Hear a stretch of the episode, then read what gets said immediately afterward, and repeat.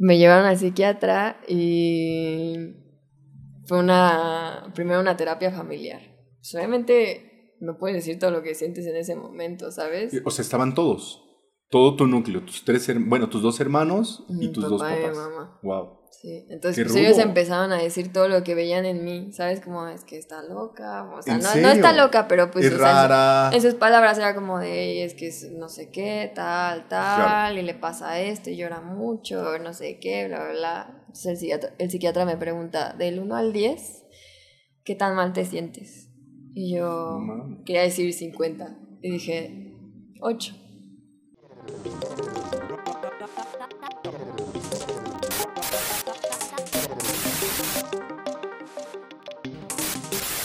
Bienvenidos a Analizados, un podcast donde descubriremos quiénes son nuestros invitados.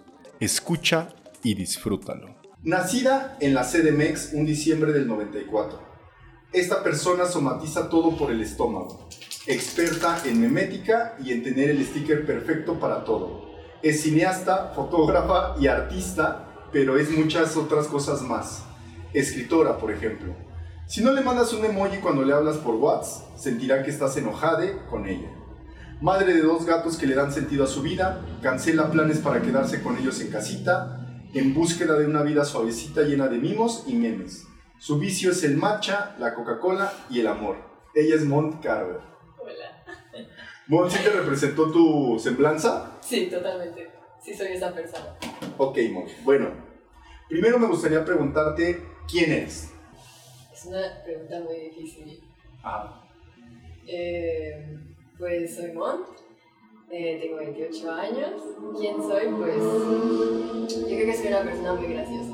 Ok. Eh, apenas lo estoy descubriendo. O sea, como que siempre lo he sido, pero como que ahora lo abrazo. Digo, como, soy graciosa. ¿Por qué te diste cuenta o cómo nació eso? Pues no sé, o sea, como que me di cuenta que, que tengo como el don de hacer reír a la gente. Okay. No, no, sé si puedas decir como un don, pero como que me sale natural hacer chistes. No sé si es por mis traumas, seguramente, pero como que, no sé, de repente como que mi cerebro hace como clic y hago un chiste de todo. Y todo el tiempo me estoy riendo, o sea, es imposible. Hasta una vez que estaba en una clase una chica me miró y me dijo como, ¿por qué te estás riendo? Y yo no sé, es que es mi, mi mecanismo de defensa, yo qué sé, pero me gusta mucho hacer reír a la gente. Pero no sé, como que siento que sí me pasan cosas muy malas, pero, pero al final digo como, bueno, pues me voy a morir un día, mejor me río. No sé, me encanta como reírme, es mi pasión. Ok, ¿quién más eres? ¿Qué nos puedes platicar de ti?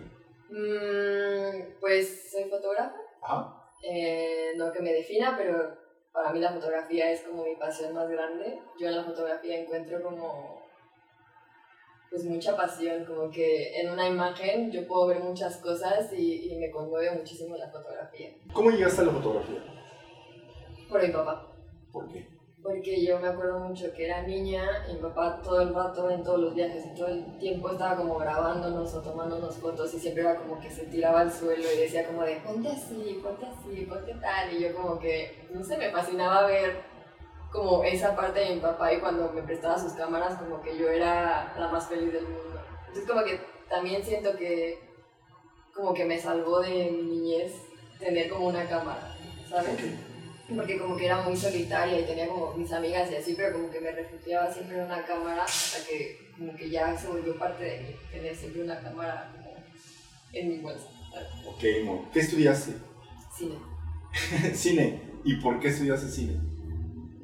También porque desde niña mi, mi papá nos llevaba al cine y también mis recuerdos de todos los domingos era ver todas las películas que había, o sea, siempre nos sacábamos la cartelera, sea la que sea, me llevaba mi papá. Eh, yo era una niña y me metía a ver de terror, me metía a ver de acción. Yo veía todo desde niña y como que me fascinaba como ese espacio de estar sentada viendo la pantalla y cómo, cómo pasaban cosas, ¿sabes? Como que era como muy mágico. Entonces yo dije, yo quiero hacer eso.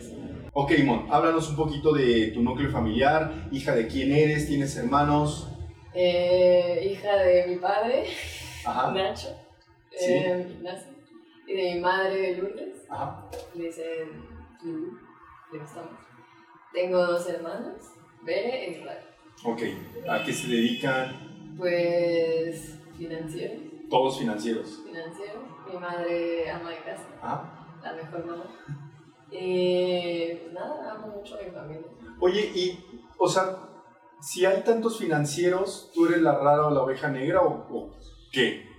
Pues, a ver, yo siempre vi a mi familia como trabajando de eso y hablando de eso, como que se me quedó muy, muy grabado, ¿sabes? Pero como que desde niña yo me refugié como en escribir, en, en como el cine, en cosas más creativas y siempre como que me desenvolvía más ahí que en cualquier otro ámbito. Entonces como que siempre supe que, que tenía que estudiar algo que no fuera relacionado a las finanzas porque nunca me llevé bien con eso, ¿sabes? Como que ahorita ya como que lo asumo, digo, como está ya dentro de mí, pero soy otra cosa. Ok. Y como romper con eso yo creo que sí es muy difícil y que, pues eso, ¿sabes? Como que a veces los papás quieren como un camino para ti que tú no quieres, porque ya estás como tú experimentando el mundo y te meten a escuelas que te hacen experimentar el mundo y que te, o sea, conoces gente que te abre los ojos de otras maneras y ellos no pueden controlar eso, entonces pues yo creo que fue eso también con la gente que me juntaba, que me despertaba este, esta cosa artística que yo tengo como aquí,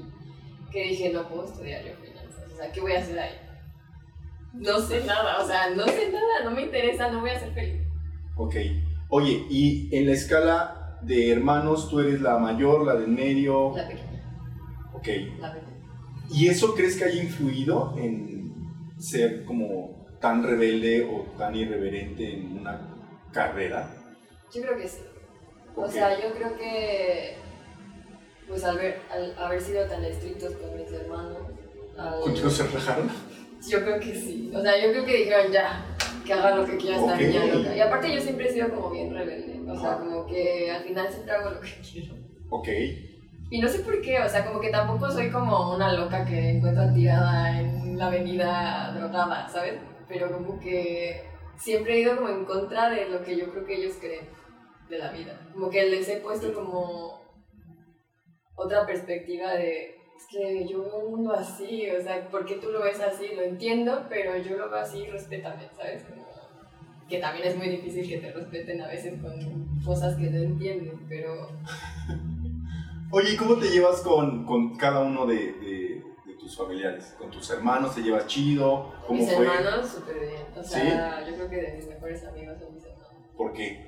Pues no sé, con Bere me costó mucho trabajo como llegar a la amistad que tenemos hoy, Mm. porque de niñas era como mucha competencia, mucha, mucha rabia, yo creo.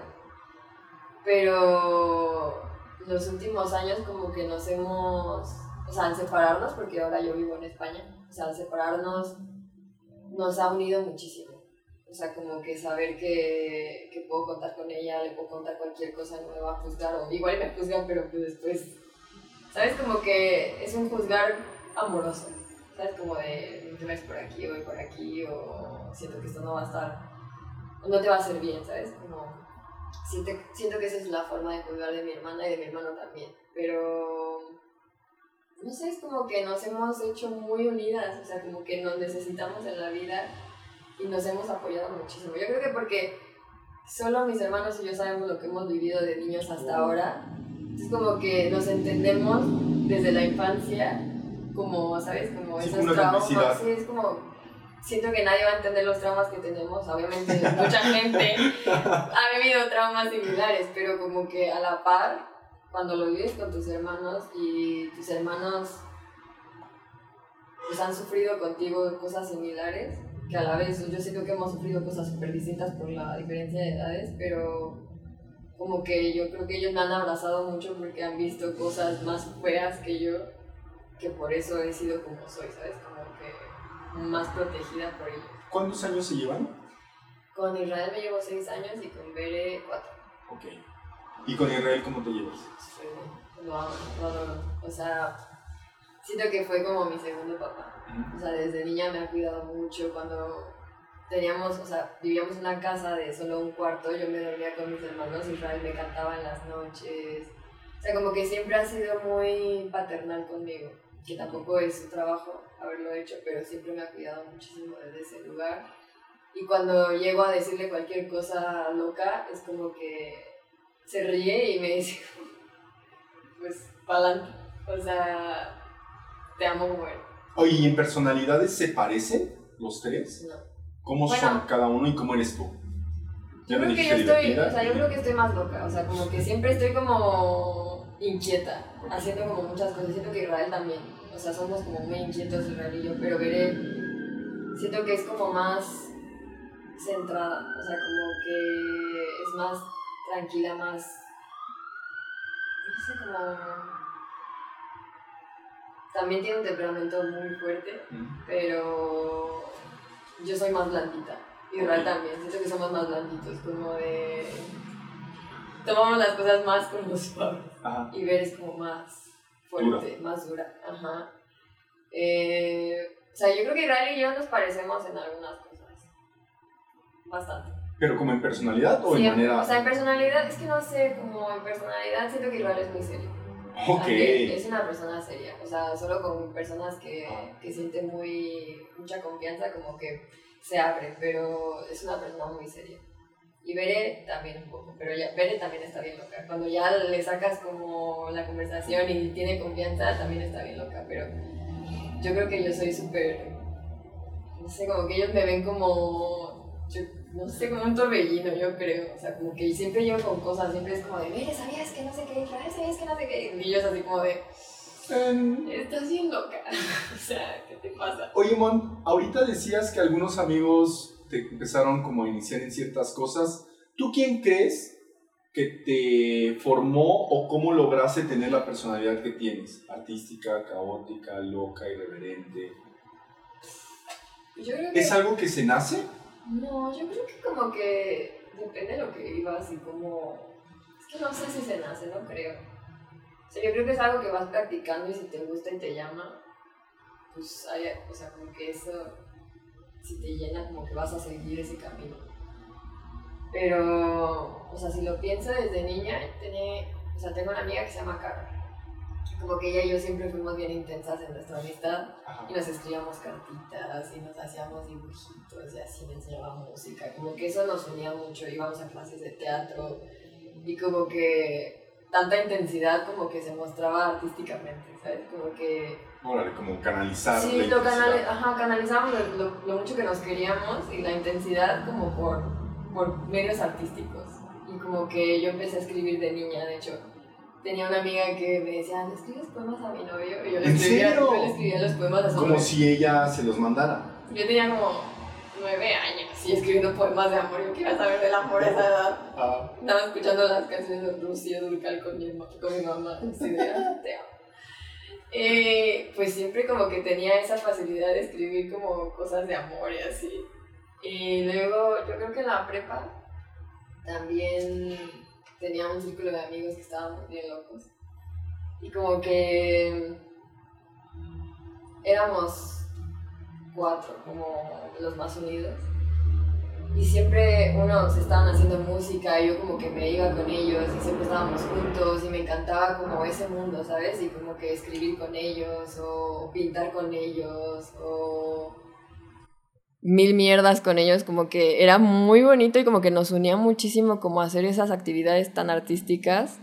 Y luego pues me metía a clases de, de graffiti con otra amiga y como que jus- siempre, siempre el arte como que estaba ahí presente en mi círculo de amigos y siempre estaba yo grabándolos y tomándoles fotos y haciendo videos y hacíamos como performance todo el rato.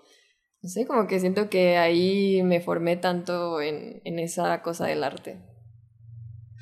¿Qué te da el arte que no te da otra cosa? Yo creo que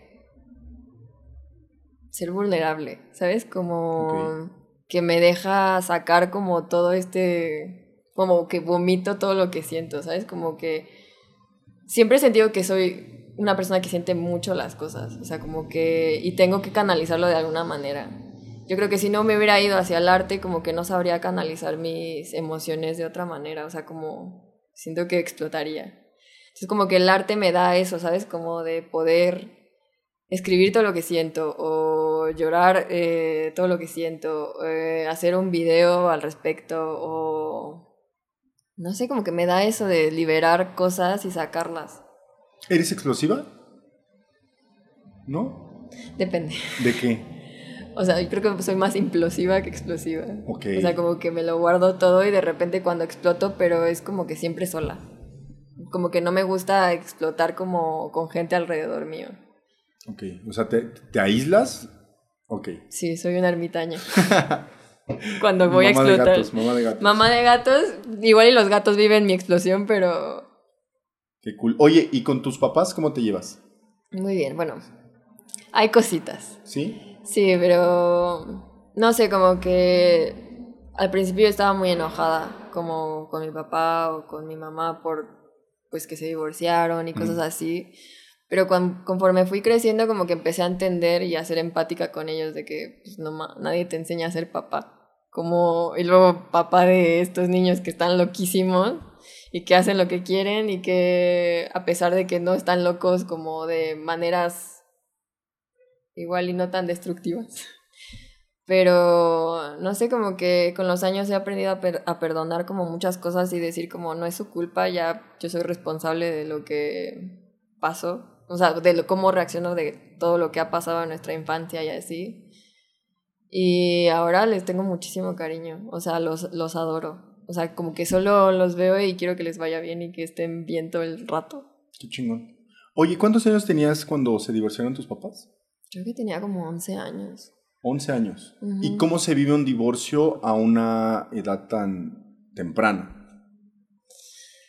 Pues no sé, como que siento que es muy raro, ¿sabes? Como que siempre volvemos al amor, ¿sabes? Como que tú crees desde niño viendo películas de Disney que el amor va a durar toda la vida y luego ver a tus papás. O sea, como esa figura de amor primera que tienes que tener, no verla como te lo enseñan en las películas.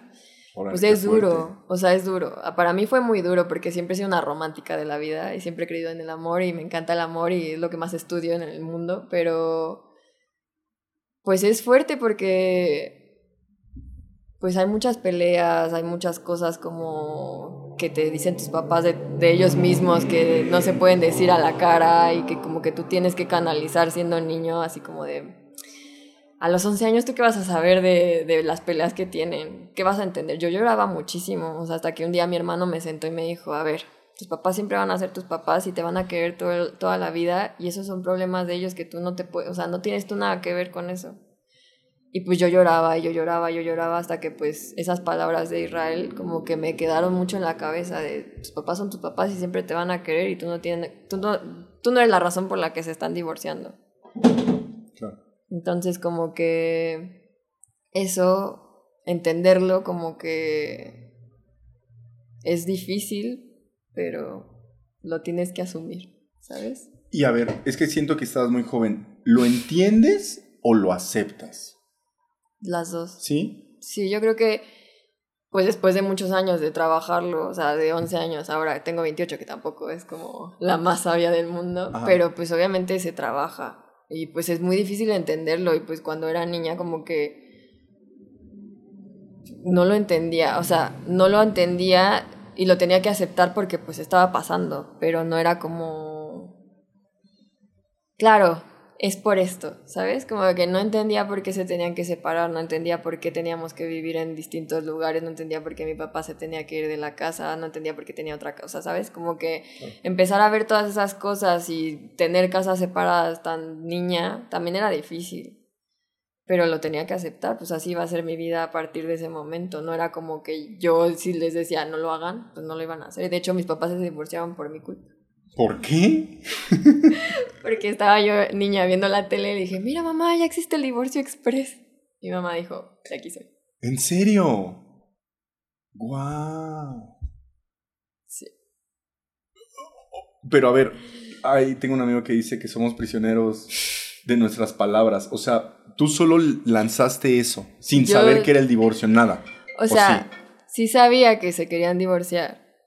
Pero ¿por qué lo sabías? ¿Lo escuchabas? ¿Te lo decían? ¿Lo intuías? Pues se intuye obviamente y pues si ves que tus papás no están juntos, ¿sabes? Como Claro. no se llevan tan bien, no están ahí como una familia Ajá. medio normal, pues también se peleaban mucho, ¿sabes? Como que no, no había ese amor que te digo que, que ves en las películas. O sea, de ellos hacia nosotros tal vez sí, pero de entre ellos no había. Oye, Mon, ¿y el divorcio unió a, los unió a ustedes como hermanos? ¿Los separó? ¿O, o cómo fue? Yo creo que al principio como que cada quien vivía en su mundo. O sea, cada quien iba a su cuarto y se encerraba. Y cada quien tenía sus maneras de escapar de, de todo ese dolor. ¿Sabes? Como que yo lo hice canalizándolo con mis amigos en la prepa y yéndome de fiesta y haciendo mil estupideces con ellos y así como que tratando de nunca estar en mi casa. O sea, siempre me escapaba. O si estaba en mi casa era con todos mis amigos y, los invitaba siempre y, y, así, pero yo no siento que mis hermanos y yo fuéramos unidos de, de niños. Como que nos unimos más... Posterior. ajá, posterior. Yo cuando ya tenía como 18, 20 años, ¿sabes? Como entre esa entre ese como rango yo siento que nos fuimos haciendo cercanos. Yo creo que también porque ya habíamos vivido cosas y la que le faltaba vivir más cosas era a mí, que cuando ya vieron que entendía un poquito más cosas, como que ya se acercaban más a mí y yo a ellos. Porque yo también me separaba mucho de ellos, era como de no. Oye, Mon, eh, ¿cuántos años llevas viviendo en, en Madrid? Ya cuatro años, ya voy para el quinto. ¡Wow! ¿Cómo ha sido estar separados de, bueno, de entrada tantos años y luego a nivel de distancia? ¿Cómo lo han vivido o cómo lo has vivido tú, la separación?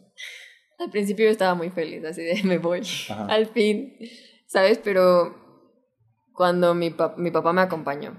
Sí. Y cuando me despedí de él, dije, ¿qué estoy haciendo? O sea, se fue en el taxi, yo me quedé en la residencia en la que me iba a quedar y dije, ¿qué estoy haciendo? ¿Por qué? ¿Por qué me vine aquí? Estoy loco, o sea, no, no voy a poder. Y me acuerdo que llegué a la residencia y lo único que quería hacer era llorar, ¿sabes? Como de, es que, ¿qué hice? De verdad, me lo cuestioné todo. Y después como que las cosas se fueron acomodando, pero pues es difícil. O sea, al principio yo estaba muy feliz y luego como que con los años creo que me duele más. Cada que vengo a visitar, me duele más irme. Es como me pesa más. ¿Por qué? Porque cada que regreso veo cómo cambian las cosas, ¿sabes? Cómo crecen mis papás, cómo crecen mis hermanos y no estoy aquí, ¿sabes? Para, para verlo ni ellos para verme crecer. Entonces es como sí nos hacemos videollamadas y hablamos de cosas, pero cuando vuelvo es como de darme ese golpe, ¿sabes? Como de, ya no me estoy haciendo más joven ni ellos. Nadie se está haciendo más joven. Todo está cambiando y es como, ese cambio me da miedo, ¿sabes? De que un día vuelva y, y no sé, las cosas cambien cada vez más y haya más separaciones o haya no sé, por ejemplo, que mi gato ya se murió, ¿sabes? Mi gato de toda la vida que yo amaba y era como mi lugar seguro cuando yo vivía aquí y haberme ido y que se muriera mientras estaba yo allá era como de... ¿Qué está pasando? O sea, todo está cambiando así, en chinga y yo allá. Pero también siento que es mi sueño, ¿sabes? Como haberme atrevido a vivir mi sueño, que no era el de ellos, también pues siento que me ha hecho crecer. ¿Por qué te fuiste? ¿Cuál, cuál, ¿Cómo pasó la idea? ¿Qué ocurrió? o sea, estabas aquí, a ver, cuéntanos un poquito. ¿Estudiaste cine? ¿Egresaste? Estaba aquí, me metí a trabajar en una empresa, hacía videos de empresas y, y, tal, pero yo no era feliz. O sea, no es que no fuera feliz, estaba bien, estaba conforme con lo que ganaba, estaba conforme como con lo que hacía, o sea, me gusta, siempre me ha gustado mucho como eso de ir a grabar empresas y como conocer giros distintos y siempre ha sido como muy gracioso ver como todo este mundo que existe de empresarios y, o sea, me divertía bastante, pero como que tenía ahí una cosita de, es que no, me tengo que ir porque tengo que hacerlo, ¿sabes? Y porque también había como muchos factores en mi vida en ese momento que me hicieron decidir irme. Y yo creo que fue que seguía muy enamorada de una persona. Y yo dije como, si no me voy de aquí, o sea, voy a valer verga. voy a valer verga y necesito irme de esta, o sea, de aquí. Necesito, necesito conocer gente nueva, necesito como vivir otras cosas, necesito independizarme también, ¿sabes? Porque siento que vivir en la misma ciudad que tus papás a veces hace que sea más difícil independizarte de ellos. Y más ahora, ¿sabes? Como con lo caro que está todo y así. Y como que siempre me ha pesado como querer hacer algo independientemente de mi familia. ¿A qué te refieres? Pues sí, como de irme del país, eh, como que era como de lo peor que les podía hacer. Ah, ok. ¿Sabes? Como de separarme de ellos y como abandonarlos, que así parecía al principio, era como de... Y si, pues no sé, si no puedo y si, y si no soy lo suficientemente fuerte, o sea, como que todas las inseguridades caen.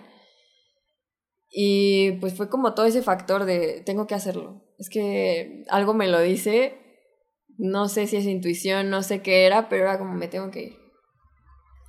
Y lloré mucho en el proceso, o sea, de hacer la visa, de decidir irme, de ver dónde iba a vivir, de... Al principio era como muy difícil, pero a la vez era como, me quiero ir, me quiero ir, me quiero ir, tengo que irme, es que me tengo que ir, me tengo que ir, o sea, tengo que sanar muchas cosas y, y yo siento que inconscientemente sabía que tenía que sanarlas fuera de aquí, porque si me quedaba como que iba a seguir en el mismo loop toda la vida, de me gusta esta persona, no puedo olvidarme de esta persona, eh, tengo problemas con mi familia, tengo problemas aquí, tengo problemas de autoestima, o sea, como que en, ese momento yo no creía en mí y de hecho mucha gente dijo como de, no va a aguantar, o sea, no va a aguantar. Y yo cuando escuchaba eso era como de, pues vas a ver que voy a aguantar y voy a aguantar muchísimo.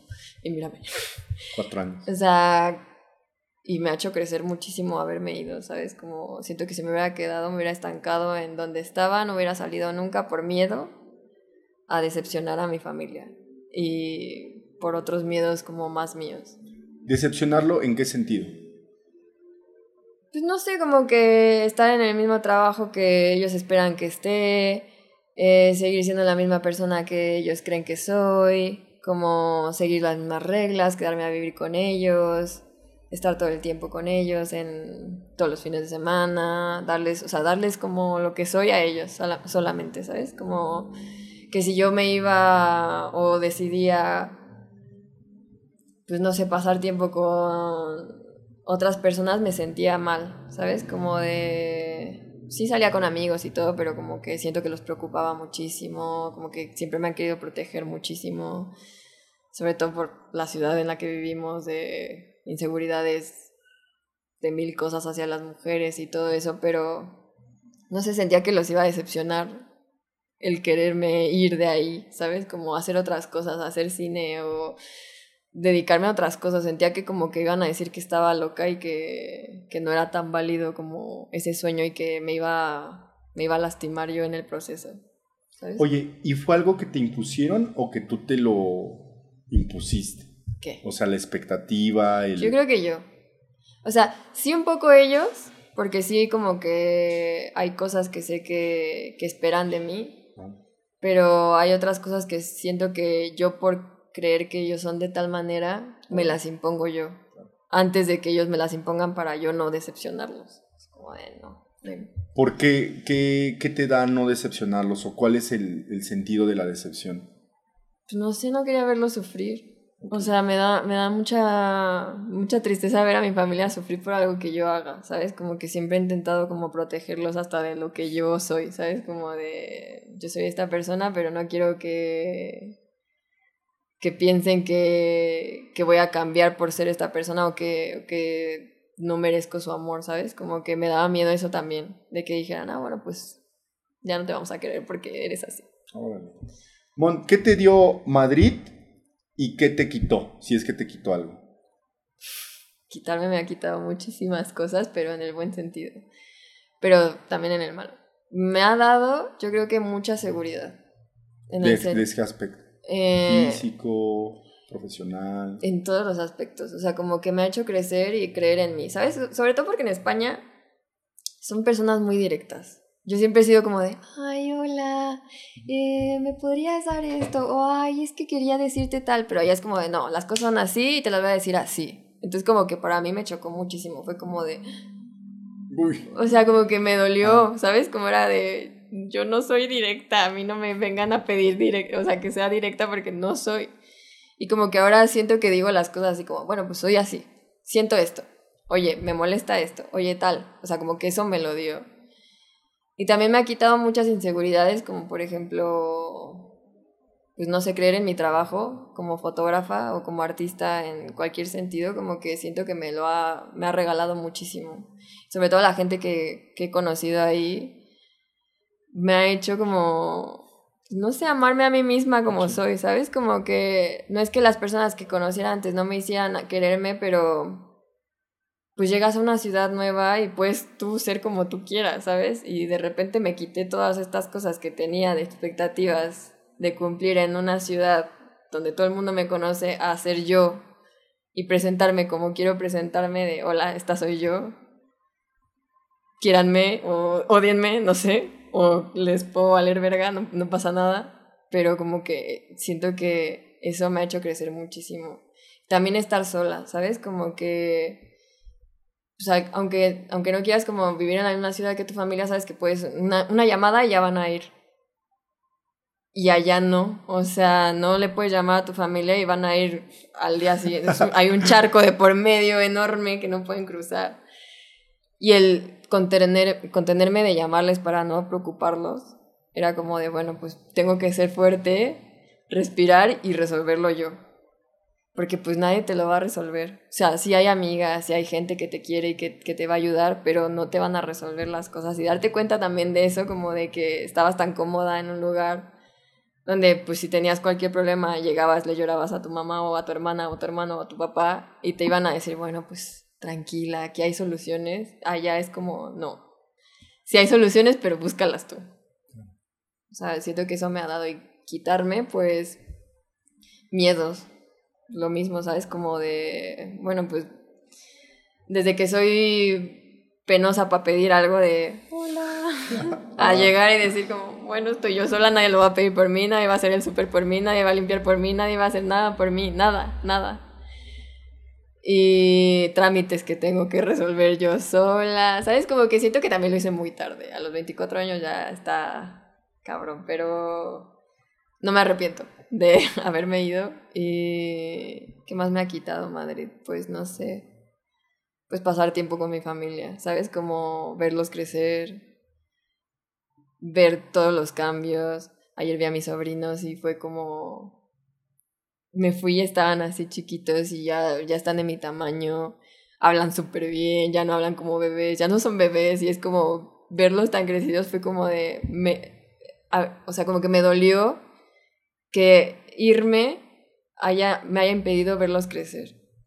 Pero como que también me da mucha satisfacción que se acuerden de mí. O sea, me ven y corren hacia mí. Digo, como mientras piensen que soy la tía cool, yo me doy por bien servido. ¿Sabes? Como darme cuenta de que la gente me quiere y como volver al lugar de donde soy, como que me recibe la gente y es súper bonito. Y también irme allá y que me reciban también bonito es como de... No sé, es muy bonito. Oye, Mon, ¿te arrepientes de haber ido? No. ¿No? ¿Cambiarías algo? ¿Harías algo diferente? No, nada. Todo lo que he vivido hasta ahora siento que me ha hecho crecer muchísimo y no lo cambiaría por nada. ¿Por qué Madrid? ¿Por qué España? A ver, primero porque hablaba en español. Y dije, no tengo ganas de pensar en inglés. Me gusta mucho el inglés y, y, lo sé hablar y lo entiendo perfectamente, pero dije, necesito irme a un lugar donde pueda ser yo y hacer mis chistes en mi idioma. Okay. Y aparte de eso, porque busqué muchas escuelas y ninguna me ofrecía la que me, por la que me fui allá, que era como fotografía con video. Entonces era lo que yo quería seguir haciendo. Y me gusta mucho el cine, pero la fotografía me, me gusta más. O sea, la fotografía fija, no sé, siempre me ha encantado y como que sí sabía de cine, pero no de fotografía. Entonces como que siento que... ¿Y cambia? ¿En qué cambia? Pues en el método en el que piensas las cosas, o sea, en la fotografía solo tienes una imagen para contar muchas cosas y en el cine tienes todavía como una temporalidad para desarrollar esa historia. En cambio en la fotografía como que también hay, como en el cine hay muchos rubros de, de fotografía, pero es eso, ¿sabes? Como un momento que se congela en el tiempo y no son 24 5 frames por segundo, es uno. ¿Sabes? Como que eso me parece maravilloso y como captar ese momento, o sea, a mí me parece una cosa que me llena como no tienes idea. O sea, me, me parece mágico. Eh, como sabrás, este podcast es de salud mental y locuras, entonces está muy bien que sea nuestra invitada. ¿Has tomado terapia? Sí. ¿Cuáles son tus impresiones de terapia o qué nos podrías decir de ella? ¿Te sirvió? ¿No? ¿Ahorita tomas? Ahorita no tomo. Ajá. Pero leo muchos libros al respecto de Sí. salud mental y cosas así que me ayudan muchísimo. Pero siento que es muy importante. O sea, si yo no lo hubiera tomado hace unos años, yo siento que estaría muy perdida. Porque al principio yo fui, la primera vez que fui a terapia fui con un psiquiatra. Y obviamente me medicaban y así. Y como tener ese espacio en el que solo estás tú y otra persona que te va a escuchar y como que empiezan a salir las cosas así como ahorita, es que Ajá. es como terapéutico.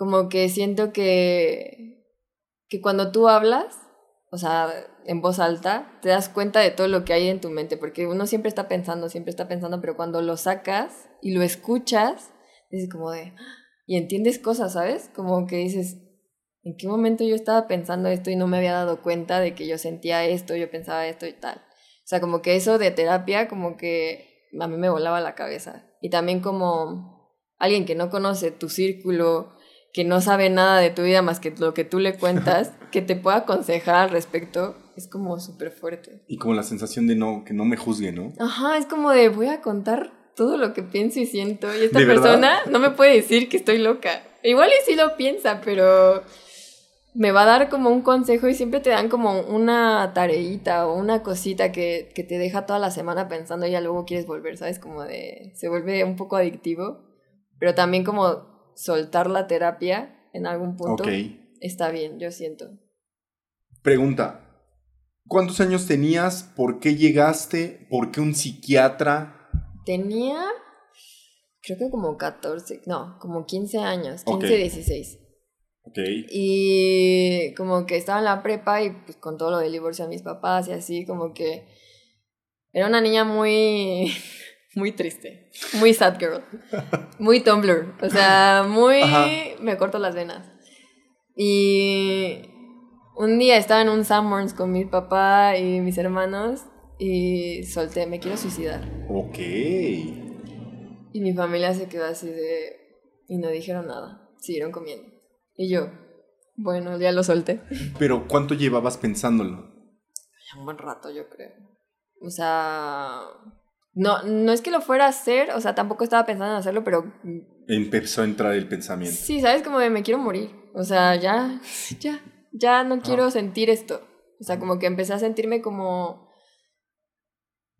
¿Sabes? Como disociada, como... Es que no me acuerdo de la palabra, como que cuando no sientes nada, ¿sabes? Como, es que no sé cómo se dice esa palabra, la sé en inglés, pero no sé cómo se dice... ¿Cuál es, ¿Cómo es en inglés? Numb, Ok. I feel numb. O sea, como que me sentía así, sin, no sentía, era como como si de... nada más así fluyendo. Sí, era como de, Como un bueno. autómata. Sí. Pues era como de, me voy a despertar, voy a ir a la escuela, voy a estar con mis amigos, me voy a reír, voy a regresar a mi casa y va a seguir siendo la misma mierda al día siguiente, ¿sabes? Como que eso pensaba. Ok. Entonces cuando lo solté fue como de, bueno, ya solté una bomba, a ver qué pasa. Y corté, a me llevan al psiquiatra. Y fue- ¿Pasó mucho? No, yo creo que como una semana o dos. Ok. Entonces, como que yo creo que sí se asustaron. O sea, que te diga eso tu hija, pues dices, ver, pues, ¿qué está viviendo?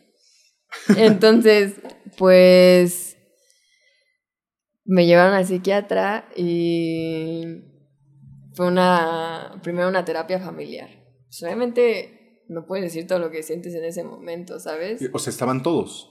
Todo tu núcleo, tus tres, bueno, tus dos hermanos y Mi tus dos y papás. mamá. Wow. Sí, entonces pues, ellos empezaron a decir todo lo que veían en mí, ¿sabes? Como es que está loca, o sea, ¿En no, no está loca, pero pues es o sea, rara. En sus palabras era como de, es que es no sé qué, tal, tal, Claro. y le pasa esto, y llora mucho, no sé qué, bla, bla, bla. Entonces el psiquiatra, el psiquiatra me pregunta, del 1 al 10, ¿qué tan mal te sientes?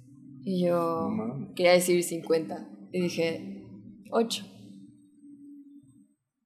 No sé, le mentí. Yo me sentía, te juro que mal. Pero te, le mentiste porque estaban los demás.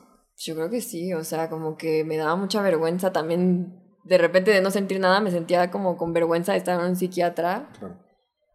Y decía, porque pues en ese entonces yo me acuerdo que las, o sea, la terapia era como súper de... Mal vista, ¿no? Sí, estás loca. O sea, ¿quién va a ir a terapia? Nadie. Entonces era como de... Sí, era bueno. como ese cliché de terapia igual estás loca, ¿no? Entonces pues dije como de, bueno, pues ya está. Y pues cada semana, con el psiquiatra, cada semana, cada semana, cada semana. Y Pregunta, ¿tú sabías de psicología, psiquiatría, la terapia o solo a partir de que lo enunciaste ya conociste ese mundo? sí, yo creo que a partir de que lo enuncié dije como de... Pues yo no dije que quería ir a la terapia ni, a ni psiquiatra, como O que... sea, solo era lo que sentías. Sí, era como de, pues no sé, me siento así, me voy a soltar y de repente pues fue que me llevaron. Ok. Y yo creo que hasta ese momento como que ellos empezaron a darse cuenta que existía también este mundo, ¿sabes? Pero mi mamá también iba a terapia, o sea, tenían que ir mis papás porque yo era menor de edad.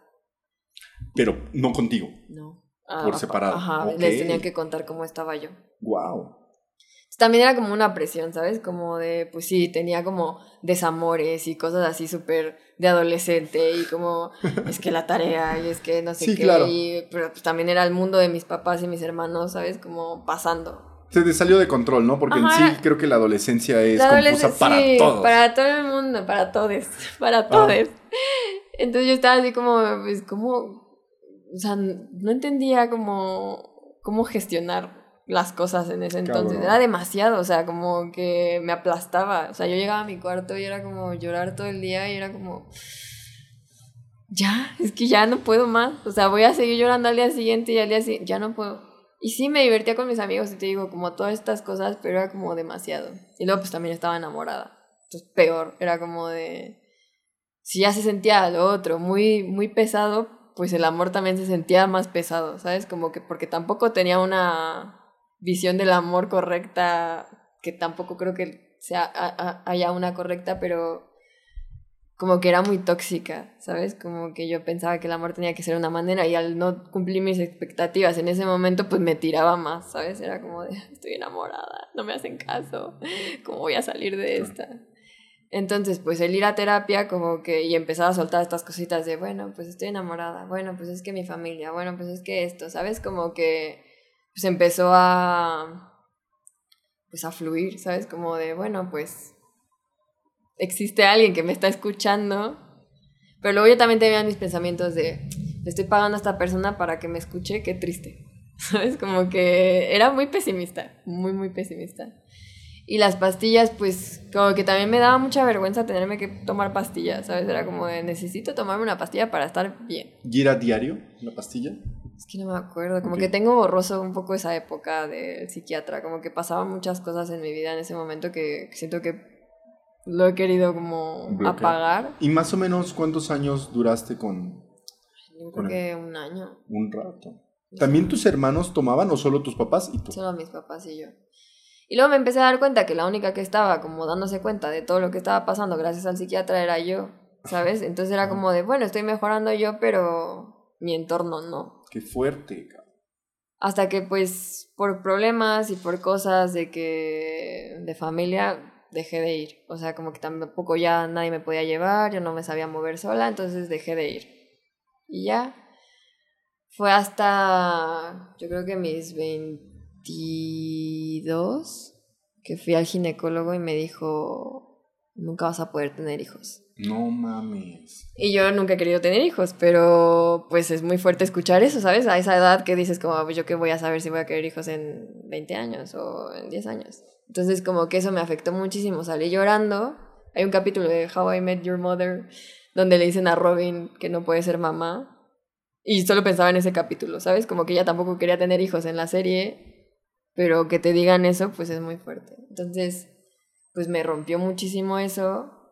Y... ¿Por qué te rompió si tú ya sabías que no querías tener hijos? No sé, como que siento que es algo que la, la sociedad como que como mujer te impone, de que tienes que estar como, aunque sea sana y disponible para tener un bebé, ¿sabes? Como que también decía, ¿qué tal si consigo una pareja y quiere que yo tenga hijos y le voy a decir no puedo, ¿sabes? Como que era como ¿Cómo voy a llegar y decirle que no puedo tener hijos a alguien? Sí, como una ansiedad social. Sí, era como de, si encuentro el amor de mi vida, yo en ese entonces, creyendo en el amor. Y dije como, bueno, me puse súper triste y le dije a mi papá como, no sé qué voy a hacer. Y, y volví a ir a terapia por eso. Pero a ver, Mon, ya nada más para cerrar el primer bloque de, de psiquiatría. ¿Tú, ¿Tú fuiste el precedente o había alguien anterior a ti, familiar, un primo, que llegara a un tema de terapia, de terapia o de salud mental? Nadie. Nadie. Nadie. Ok.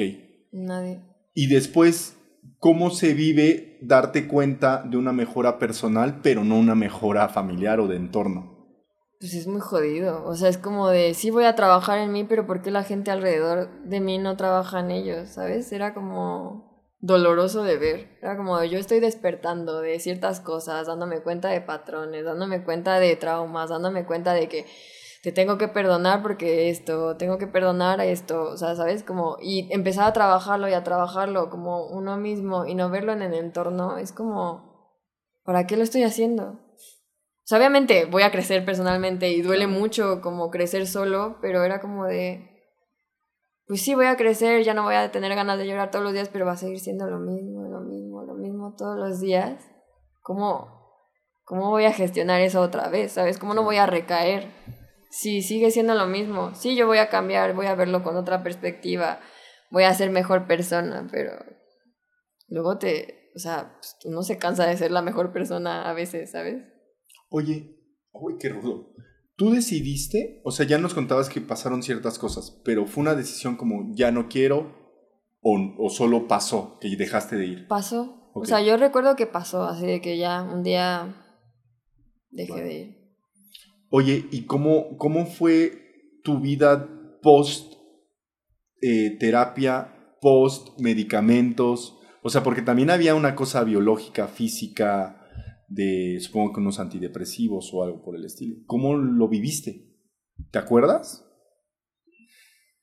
Pues creo que que seguía siendo como, o sea, ya no era que no sintiera nada, ahora sentía las cosas mucho más pero me daba cuenta de más cosas, ¿sabes? Como te, te brindó más herramientas. Ajá, de darme cuenta de patrones que, que yo seguía repitiendo, ¿sabes? Como, pero de que ya no podía culpar a mi familia de ciertas cosas, ¿sabes? Como, bueno, pues ya, no es su culpa.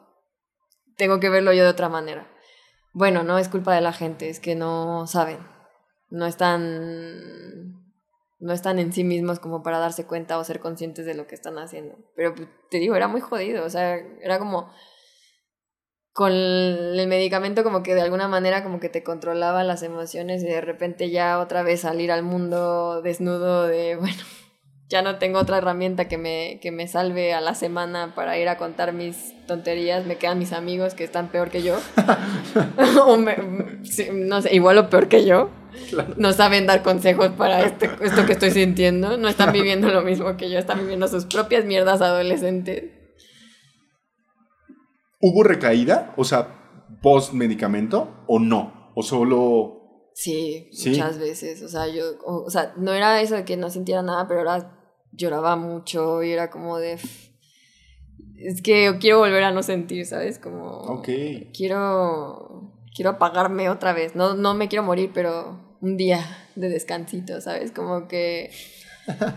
un día de descansito sentimental no me, no me era daño. Y creo que empecé a ser como más de caerme en las cosas que marean. Ok.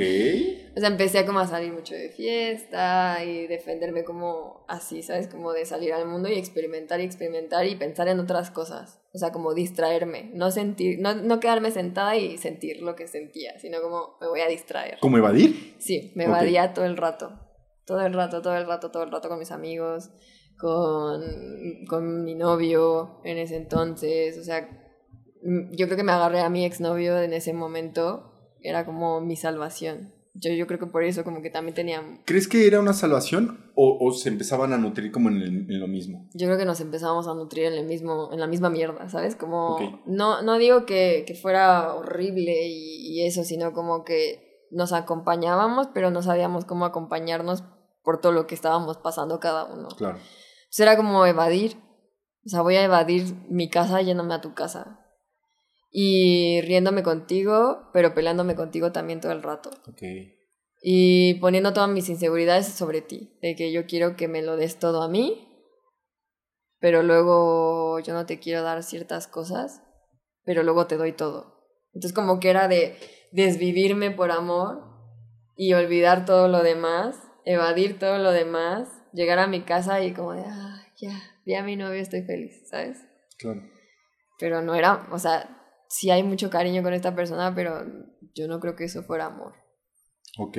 Y a ver, ahora sí, regresemos. 22 años, te dan la noticia. ¿Qué pasa? ¿Tú pides terapia? Sí. ¿Se te ofrece otra vez? ¿Cómo Sí. fue eso? Sí, yo, o sea, como que yo dije esto a mi familia, me apoyaron muchísimo, o sea, como que mi papá fue el primero en decirme como, no te preocupes, yo te voy a ayudar a que soluciones esto, eh, vamos a ir con tal persona, no sé qué, y a la vez yo dije como necesito saber cómo gestionar estas cosas, ¿sabes? Y también porque otra vez mi familia estaba como en este loop de pues pelearse y Ujú. no estar unida y así como que seguía yo en esta utopía de que la familia no tiene que ser disfuncional, tiene que ser súper funcional. Es como que tenía que gestionarlo otra vez. Entonces empecé a ir a terapia también otra vez todas las semanas y así y como pues me empecé a dar cuenta de eso, ¿sabes? Como de que mis hermanos eran las únicas personas que iban a entender mi contexto desde que yo era niña y ahí fue cuando yo empecé como a sanar cosas con ellos. Y de que Pero seguían sin ir. Sí, se Solo tú. Solo yo iba. Y como yo platicarles de, no, pues esto, esto, así me siento, o esto está pasando, o tal, y esto y lo otro. Y como que ellos aceptándolo, ¿sabes? Como de, ah, sí, como que les empecé a yo a mover cositas, ¿sabes? Como de, bueno, pues no sé, me siento así, me siento así. Y como que también Bere me apoyó muchísimo en ese momento. Y nada, como que yo también decirles como de, bueno, ya entendí que mis papás no tienen la culpa de las cosas, es como yo lo vea. Y ya como que empecé a abrazar más eso, ¿sabes? Como de ya sentirme más tranquila de que "Ay, voy a respirar, no estoy tan mal, son cosas que tengo que aprender a gestionar, que ya me toca, ya tengo que ser responsable porque ya tengo las herramientas para ser responsable de lo que siento. O sea, ya no me puedo hacer la tonta de estar culpando a cualquier persona que pase y decir como es su culpa que yo me siento así. Es tu culpa que, que yo sea así y que yo haya crecido así y que yo tenga este carácter. Yo puedo elegir el carácter que yo tenga. Obviamente hay cosas que nos caracterizan, pero al final uno puede trabajar esas cosas y decir como, bueno, pues puedo trabajar todavía en mi temperamento, puedo trabajar en esto, puedo trabajar en lo otro. Y ya, pues como que me ayudó muchísimo ir a terapia en ese momento y como que lo acepté mucho mejor porque ya fue como decisión propia, ¿sabes? No fue que me llevaran, fue como de yo lo pedí. ¿Seguías siendo psiquiatra? No, ¿No? era terapia de... ¿Recuerdas qué tipo?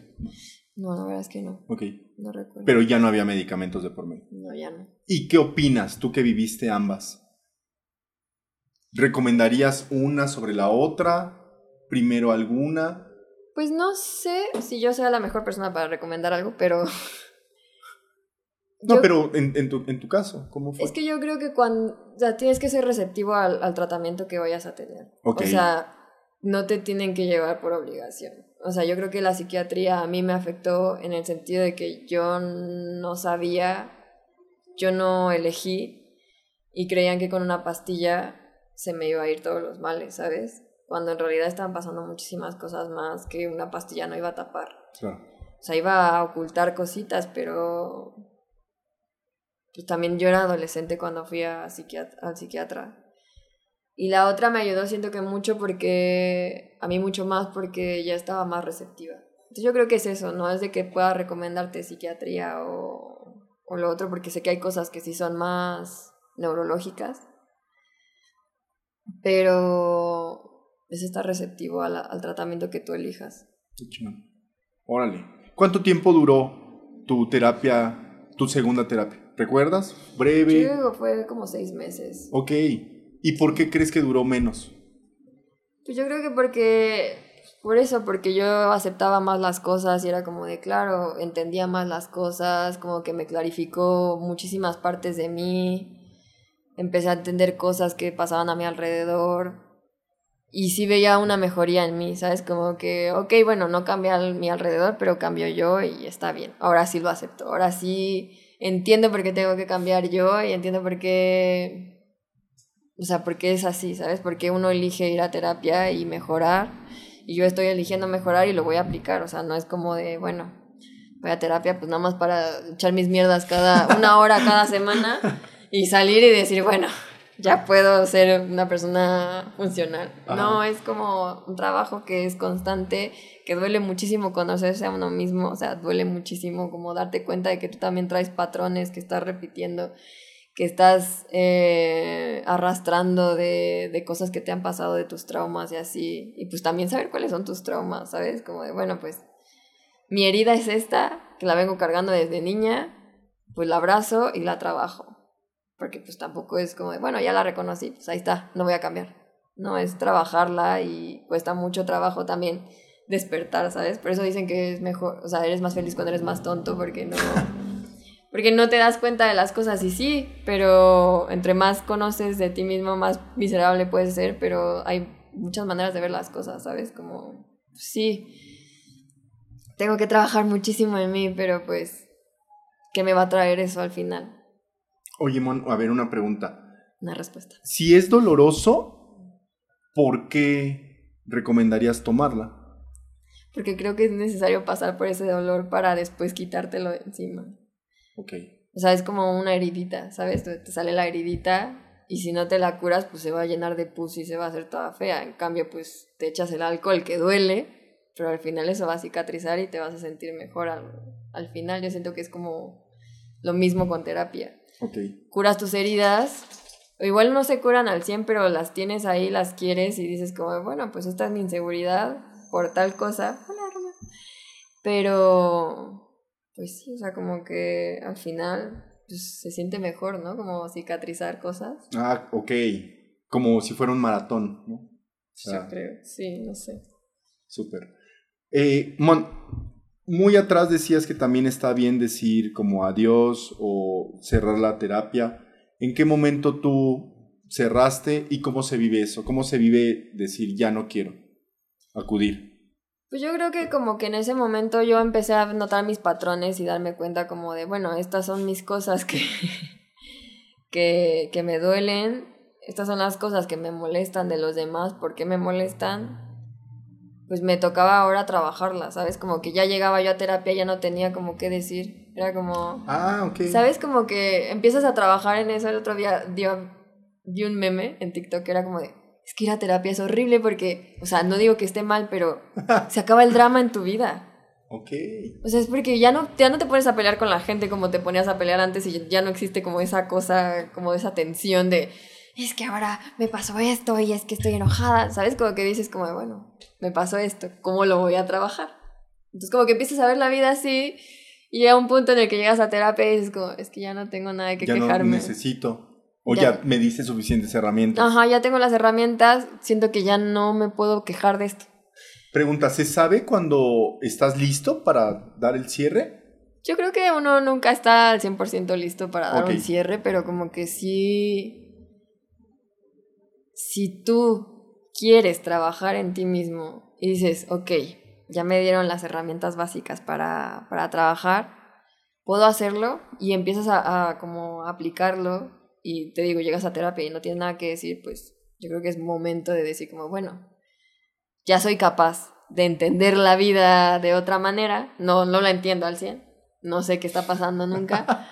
nunca. Nunca sé qué está pasando, pero bueno, voy a fluir voy a gestionar, voy a aprender a gestionar lo que siento, está bien. O sea, ya voy a soltar la terapia. Ah, qué chingón, mon. Pero yo creo que es bueno regresar de vez en cuando. Porque siempre se vienen otras cosas que te generan otras inseguridades, otros problemas, otras. otros. te generan otros traumas, porque pues somos seres complejos y siempre estamos sufriendo, pero. Sí. Ok, Mon. Qué chido. A ver, otra pregunta para ir continuando en nuestro hermoso podcast. Eh, me gustaría preguntarte, si es que te acuerdas, porque ya te conozco de hace muchos años, ¿cuál fue la primera impresión eh, mía? ¿Te acuerdas? Sí, me acuerdo cuando te conocí. que después, en, o sea, como que entramos a... Fue un día Ajá. en el que era como introductorio y luego salimos a, a la terraza. Y yo estaba sentada así con mi... una amiga, que ya no es mi amiga. Y como que yo estaba así de, ay, me dijo, tenemos que socializar. Y yo, tienes razón. Y empecé a hablar contigo y me empezaste a contar pura tontería y me enseñaste tu tatuaje y me dijiste que no sé qué, que la literatura, que el cineasta, que no ¿Pero sé tú qué. te acercaste o estábamos al lado? Pues Me Estábamos como al lado. Ok. Estábamos como al lado, no fue como que, ay, hola. Ajá. Sino fue como de, bueno, me voy a girar, voy a socializar. Entonces, como que empezaste tú súper receptivo, entregado a la Ajá. vida. Y yo dije, bueno, pues me voy a, voy a dejar fluir. Ah. Y desde ahí ya no me acuerdo de más. Ok. O sea, como que tú siempre fuiste muy amigable conmigo. Entonces, como que eso me hizo como abrirme, ¿sabes? Como así. Fue como de, esta persona no me va a hacer daño. Qué cool. Y la otra pregunta, ¿por qué crees que seguimos siendo amigos? Porque. Pues no sé. Yo creo que como que nos entendemos en ciertas cosas y hemos vivido cosas que nos han unido muchísimo. Y no sé, siempre que me pasa cualquier pendejada, digo, ¿qué haría Roger? O le voy a contar a ver qué me aconseja. Como que siento que me has acompañado a crecer hasta ahora y tus consejos luego están un poco pendejos, pero, pero me hacen reír, ¿sabes? Y como que también hacerte reír me encanta. Son muy pendejos. Y siento que mis desgracias te hacen reír. Entonces Todo digo el como, tiempo. Todo el tiempo. pues voy a hacer reír a Roger un rato, le voy a contar. Voy a esperar dos meses a que me pasen las tragedias más culeras y le voy a contar. Qué chido. Mon, y a ver, otra cosa. No sé si has visto el podcast, no sé si has visto algunas cosas que subo en TikTok o en Instagram. ¿Qué opinas de este proyecto? Me encanta. ¿Por qué? Siento que la gente tiene que estar como al pendiente de que existe este mundo de la terapia, que existe como este mundo de saber quién eres, de hablar las cosas, de pues como me enseñaste hace rato que dijo Juan, de saber que estás acompañado. Siento que eso es como lo más bonito que le puedes regalar a la gente. Como, mira, estas son las experiencias de las personas que a veces parecen únicas, pero en realidad son universales. Lo que te decía, como, nadie va a entender lo que mis hermanos y yo vivimos, pero sí un chingo de gente va a entender, ¿sabes? Y eso, ¿sabes? Como estar acompañado, aunque sea por tu voz o la voz de cualquier persona, y saber que existen experiencias similares a las tuyas. O sea, me encanta. Qué chido, Mon. Ok, Mon, vamos a pasar a una gran sección. A ver. Te voy a dar preguntas random. Como sabes, mi terapeuta se llama María, entonces nombramos la sección Yo jugando a ser María. ok. ¿Va? Va. Eh, primera pregunta. ¿Cuál es la cosa que más asco te da en la vida? Güey, los pies. Los pies. Me dan asco los pies. Ver los pies. de la gente, sí. Ya me han, ya me han reclamado muchas lesbianas, me dicen como de, ¿cómo te pueden dar asco los pies? Lo estoy trabajando, sépanlo, Pero a ver, pero aunque sea de tu pareja, ver los pies te dan asco. me da cosa. No sé, me parece una parte del cuerpo horrible, horrible, horrible, horrible, me dan mucho asco. Siempre. Toda la vida. Ok. Va. Siguiente pregunta. Eh, ¿Cuál es tu mayor miedo? No tener amigos. ¿Por qué? Pues no sé, siento que son como una parte fundamental de mi vida que me han regalado muchísimo y que, que acompañan mucho, ¿sabes? Y sentir, o sea, me gusta mucho la soledad y me gusta mucho como ser la ermitaña de que puedo resolver yo mis cosas y así, pero como que al final la amistad, no sé, como que saber que tienes ahí personas que te quieren por lo que eres y, y, van a estar ahí, obviamente cuidándolas. No sé, me parece súper bonito y perder eso me rompería el corazón. O sea, perder a mis amigas me, me rompería por completo. O sea, me, me encanta la compañía de mis amigues, las personas que he elegido para que sean mis amigues y que me han elegido a mí también, porque yo creo que la, la amistad se elige y la vuelves a elegir todos los días, que le sigues hablando a la persona y que, no sé, que aunque pasen meses de no hablar, como que saber que existe una persona en el mundo que piensa en ti, no sé, me parece extraordinario y, y perder eso, imagínate, no tener amigos, Qué feo. estaría feo. Ok, va muy de la mano. A ver, otra pregunta. Si tú pudieras ser el trauma de una persona, ¿qué trauma serías en, en- en un desconocido? Sería como esconder todos tus traumas por medio de un chiste. Ok. Ese sería mi. Ese ¿Cómo sería. lo podríamos nombrar? Eh, evasión. Evasión está padre. Me gusta. ¿Por qué? Siento que me representa a veces mucho la evasión. O sea, como que no me gusta evadir cosas, pero siento que como que es muy gracioso la gente que evade sus traumas por un meme. Es que me parece fantástico. Los memes no existirían, ni las cosas cómicas no existirían si la gente no se evadiera de esa manera. Los estandoperos. Vi una vez un estandopero que dejó de ser estandopero porque dijo, ya estoy listo para, para enfrentar mis traumas. Órale. Voy a dejar el stand-up. Entonces, como que alguien evada sus cosas y haga memes, fantástico. Está increíble. O sea, Queda evadir. Risas. Ok, ok. Pues no sé, o sea, como que no creo que aporte mucho porque al final uno tiene que atravesar las cosas y no reír no sirve de nada. Pero pues un rato evadirse tampoco está tan mal. Un ratito. Oye, Mon, ¿qué es algo que te hace muy feliz? Algo que me hace muy feliz. Puede ser cualquier cosa. Cualquier cosa. Ay, güey, el amor. ¿Por el amor me encanta, güey. Pero sentirlo, verlo. ¿Cómo, cómo vives el amor? Mm, Súper pasionalmente. Soy la persona más. Bueno, no, no soy la persona más pasional, no puedo decirles.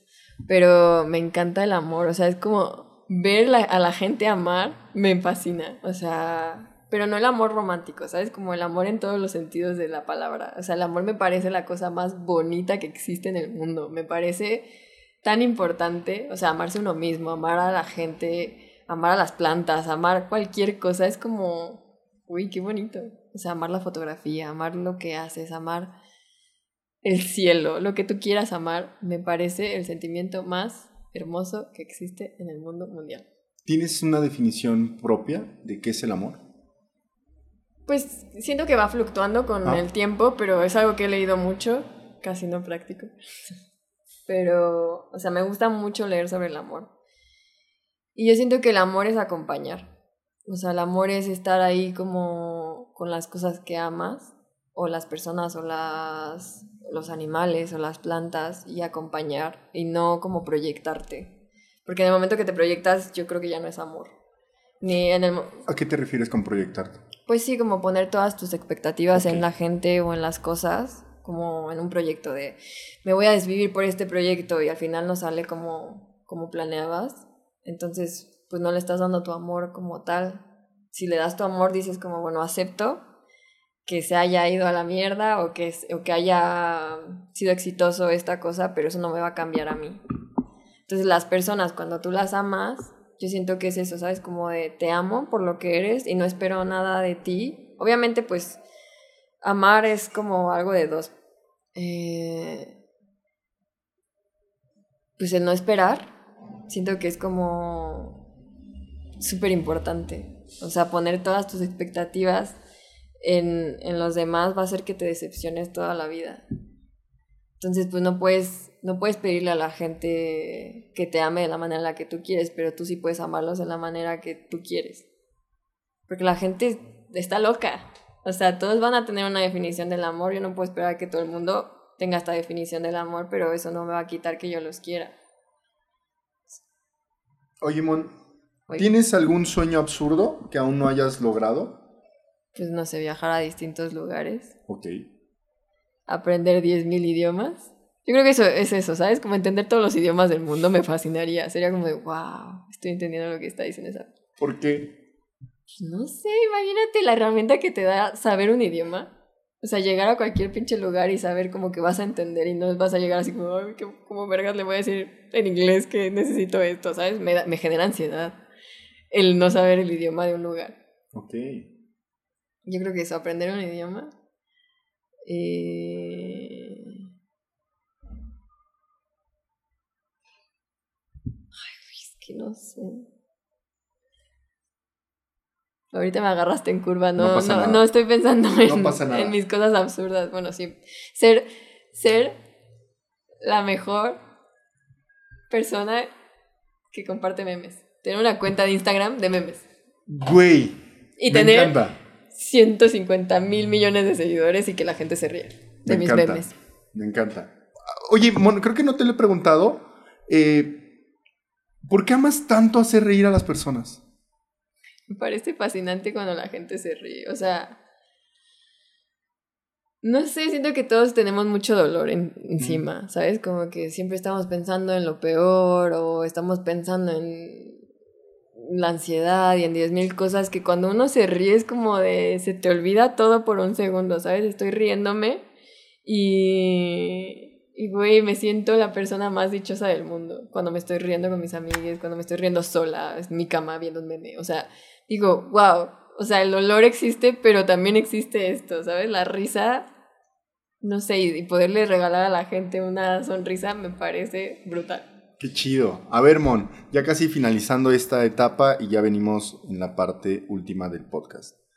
Si tuvieras a Mon de 18 años enfrente tuyo, ¿qué le dirías? ¿Qué consejo le darías? me voy a poner a llorar. Le daría un abrazo, güey. Le diría, güey, todo va a estar bien. O sea, te vas a preocupar muchísimo toda la vida por muchas cosas, pero eso no va a quitar que las cosas vayan a salir como tengan que salir. Y la ansiedad que sientes ahora no va a mejorar nada. Y la abrazaría muchísimo. Yo creo que eso es lo que más haría. Y decirle que es amada. Y que todas sus inseguridades están en su cabeza. Qué chido. Mon, ahora, platícanos tres cosas para conocerte mejor. Puede ser un libro, puede ser una rola, una peli, tres cosas que ames y que creas que te definen. Ay, güey, justo ahorita eh, me acordé de una película que me encanta. O sea, de verdad que lloro cada que la veo. Es la de Donde viven los monstruos. Esa película, sí, o sea, esa película me llena el corazón. O sea, eh, cuando veo a ese niño gritando y llorando y siendo como un niño que tiene mucho dolor y todos los monstruos lo, lo abrazan y es como que juegan con él y son caóticos, es como de... Veo a mi niña interior y digo como... Me encanta. Y cuando el niño como que se va, yo voy contando aquí de la película, lo siento gente si no la han visto. Güey, lloro muchísimo, me encanta esa película, siento que me representa totalmente no sé si como niña o como los monstruos. A veces como los monstruos y a veces como el niño, pero siento como que a veces todos nos sentimos así, aunque seamos adultos, aunque tengamos 15, 20, 30, 50 años, todos tenemos ese niño que alguna vez fuimos y que hay que abrazar. me encanta, me encanta esa película, me parece lo mejor. Segunda cosa. Segunda cosa. Mmm...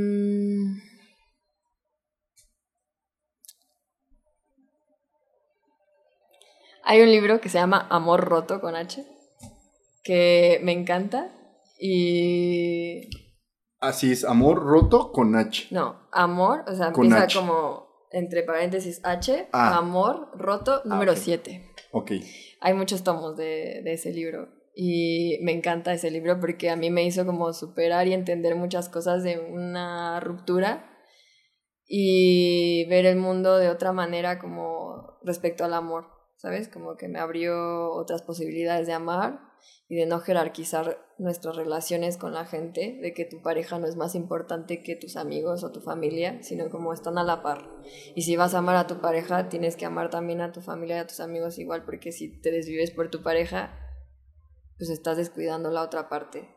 Es como que eso y también como que existen otras maneras de amar a la gente, no solo la monogamia sino el poliamor o la anarquía relacional, como que existen otras maneras de amar. Y eso me voló la cabeza. Yo creo que ese libro para mí es top. Oye, ¿y, por, ¿y qué significa el H? ¿Por qué está entre paréntesis? Nunca he investigado. Ok. Perdón. Ese dato no me lo sé, no me lo voy a inventar, podría inventármelo, pero no lo voy a hacer. ok. Meme. Meme. Podría inventarme el dato, no lo voy a hacer. Uno sabe cosas, pero se queda. Este, y la última, Mon. Mm. La última. Es que ahorita solo tengo en la cabeza a una cantante española que conozco, que se llama Eddie Circa. Y, su, y su música ahorita representa todo lo que siento en la vida. Tiene unas letras súper intensas y acaba de sacar una canción, yo aquí promocionándola. que se llama Aeropuerto de Orly, que me hace llorar muchísimo, me hace sentir muchas cosas y me parece brutal.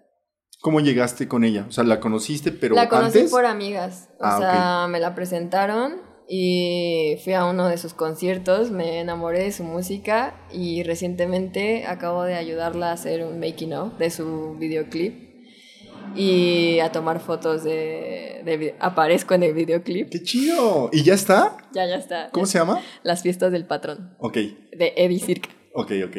Es brutal. Mon, ¿qué viene para ti? Eh, ¿Cuáles son tus nuevos proyectos? ¿Hay alguna cosa que estés trabajando? Sí. Platícanos. Ahorita estoy trabajando en un proyecto que se llama Crying Queens. Ajá. que para mí es lo más importante en este momento porque le tengo mucho cariño y en enero empecé a hablar, bueno, me empezaron a hablar de la inteligencia artificial. Y ¿Quién te me- empezó a hablar?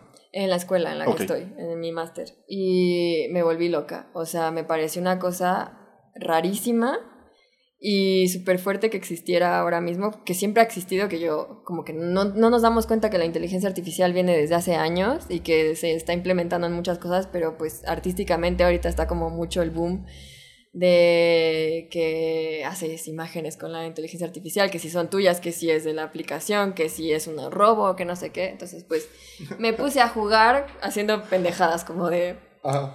un gatito en un cuarto rosado eh, tomándose una Coca-Cola.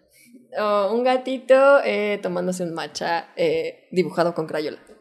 Entonces me, pu- me puse así súper loca y luego una pintura de Frida Kahlo de dos chicas besándose. Yo ahí, queer.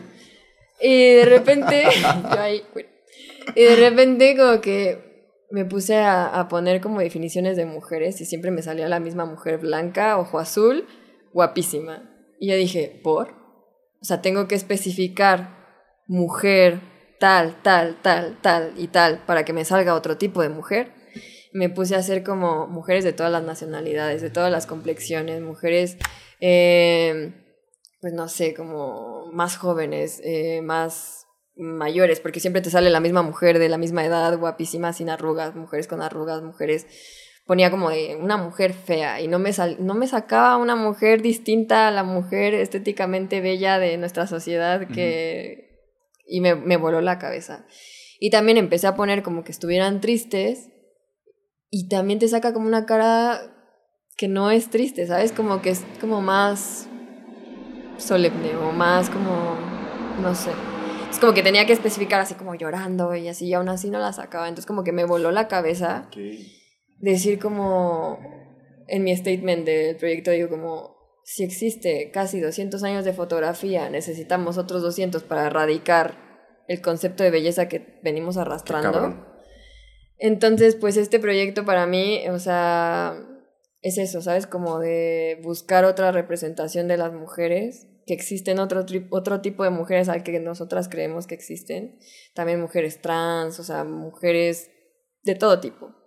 Y no sé, como que para mí es mi bebé, me encanta. Eh, Perdóname, ¿lo conseguiste? O sea, después de estar experimentando tanto con Pues la- siguen habiendo como muchos sesgos. Ajá. O sea, y, y yo creo que lo que estoy haciendo con este proyecto, lo que quiero hacer es como, pues que la gente se dé cuenta que existen estos sesgos por los creadores que, que están haciendo la inteligencia artificial. Y pues eh, intentando forzar la inteligencia artificial para que me saque otro tipo de cosas o alimentarla yo de otras maneras para que me salgan otro tipo de cosas. Y pues eso lo quiero mezclar ahora con la realidad y buscar a mujeres, o sea, fotografiar mujeres eh, reales y pedirles como su definición de tristeza. ¿Qué las hace sentir tristes? Porque también como que abarco esta cosa de que la mujer triste siempre es como un problema y una mujer tiene que esconder su, su tristeza o no puedes sentir tu tristeza porque si te ven triste, uy, qué hueva estar contigo ahorita. Y todo el mundo sentimos tristeza, o sea, no todo es memes en la vida y me lo digo yo misma, ¿sabes? Como que a veces está bien abrazar la tristeza y sentirla y quedarte en tu cama o con tus amigas llorando o con quien tú quieras, pero existe la tristeza y la tienes que sentir, o sea, no pasa nada estar triste, o sea, todos sentimos tristeza, no pasa nada, todos estamos tristes. No evadirla, ¿no? Ujú. Qué cool. Ok, ese es, eh, ahorita te interrumpí, discúlpame, nos decías que ese es tu bebé. ¿Cuánto, ¿Hace cuánto lo estás gestando? Desde enero. Ok. Desde enero del 2023 estoy empezando con este proyecto y va a ser mi proyecto final de mi maestría, pero voy a seguirlo después y quiero pues inscribirlo como a convocatorias y así.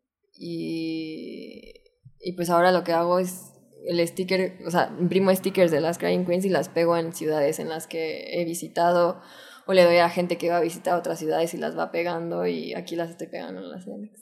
Qué chingón.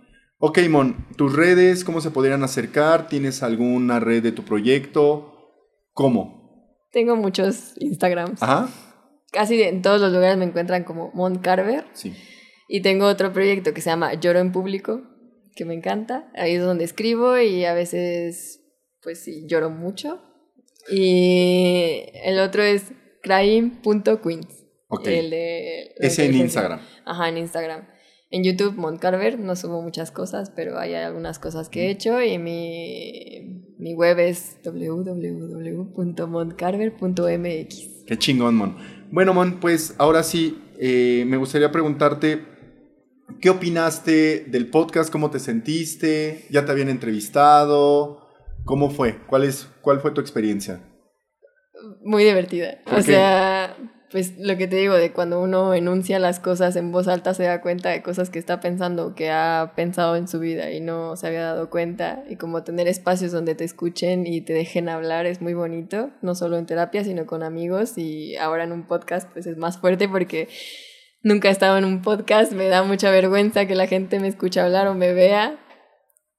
Eh, eh, pero no sé, me he sentido muy cómoda, me das mucha confianza, te conozco desde hace mucho tiempo, si no te conociera estaría cagada. Eh, al principio estaba nerviosa, pero no sé, me han gustado tus preguntas, me han me da un, po- un poco de vergüenza que la gente sepa tanto de mí también. Me gustaría ser más misteriosa en la vida, siempre saco mis traumas con chistes. Lo hago, lo siento. Soy un libro abierto, no puedo negarlo. Muchas gracias por, por confiar en mí y por tu amistad. No, gracias, Mon. O sea, eh, de entrada un honor porque creo que iba a ser muy difícil en otra fecha, porque ya llevas muchos años viviendo en España, a veces no coincidimos, la vida, entonces que te hayas tomado el tiempo, te lo agradezco, me encantó tenerte aquí, me hace reír y pues nada, Mon, muchísimas gracias. De nada, te quiero. ¿Algo más que decir? Mm, siempre compartan memes con la gente que quieren. Es lo más bonito que le puedes regalar. Qué chingón. Muchas gracias, Mon.